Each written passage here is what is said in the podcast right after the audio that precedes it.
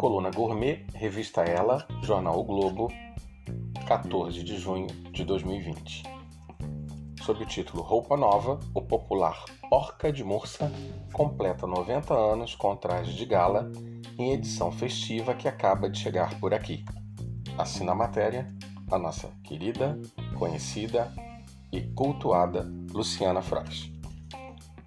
Ele é o vinho do Douro mais vendido em Portugal, no Brasil e no mundo.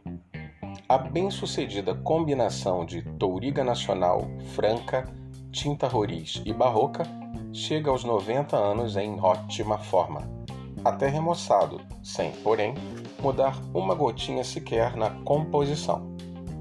Para marcar o feito, o porquinho ícone chega agora trabalhado no visual, trajando roupa de gala, de colete, fraque e até de bengala, estampado nos rótulos das 2 milhões e 500 mil garrafas que saem da Real Companhia Velha para correr o mundo.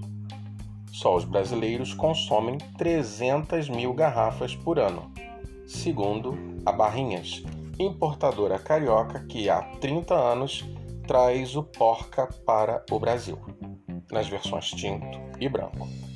A mudança de visual foi radical. O rótulo antigo, há décadas do mercado, fazia o estilo clássico, um simples brasão dourado no alto do selo.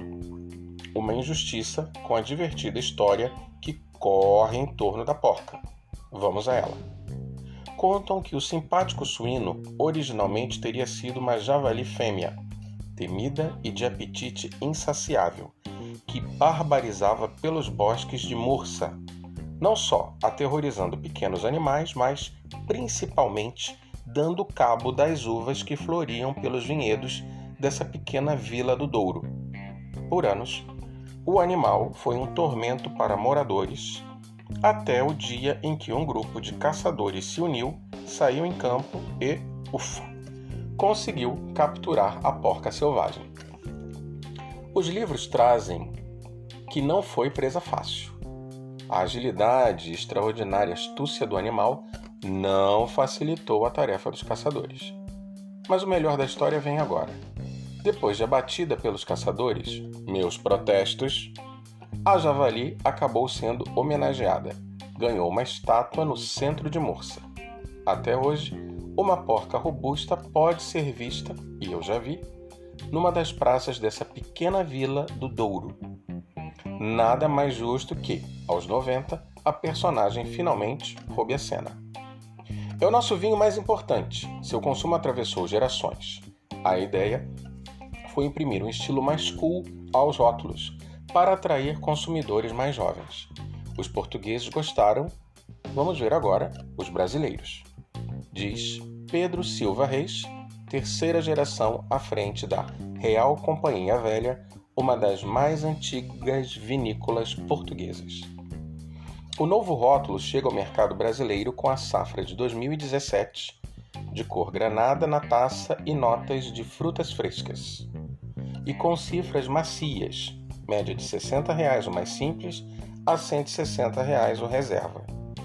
O tinto desembarcou primeiro. O branco, safra 2018, uma combinação de uvas clássicas da região Viozinho, Gouveia, Moscatel, Arinto e Fernão Pires estão a caminho. Além do rótulo mudado, o frasco do porca branco agora é transparente. O tinto manteve a garrafa verde. Só um registro. A história da Real Companhia Velha se mistura com a história de Portugal, que se mistura com a história do Brasil também. É que em 1808, essa vinícola do Douro despachava de navio sua primeira exportação, um lote de duas mil garrafas de vinhos do Porto.